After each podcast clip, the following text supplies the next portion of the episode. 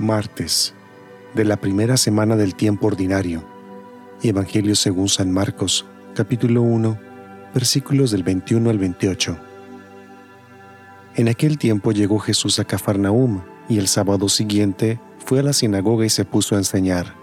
Los oyentes quedaron asombrados de sus palabras, pues enseñaba como quien tiene autoridad y no como los escribas. Había en la sinagoga un hombre poseído por un espíritu inmundo, que se puso a gritar, ¿Qué quieres tú con nosotros, Jesús de Nazaret? ¿Has venido a acabar con nosotros?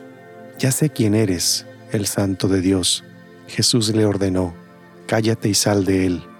El espíritu inmundo sacudiendo al hombre con violencia y dando un alarido, salió de él. Todos quedaron estupefactos y se preguntaban, ¿qué es esto? ¿Qué nueva doctrina es esta?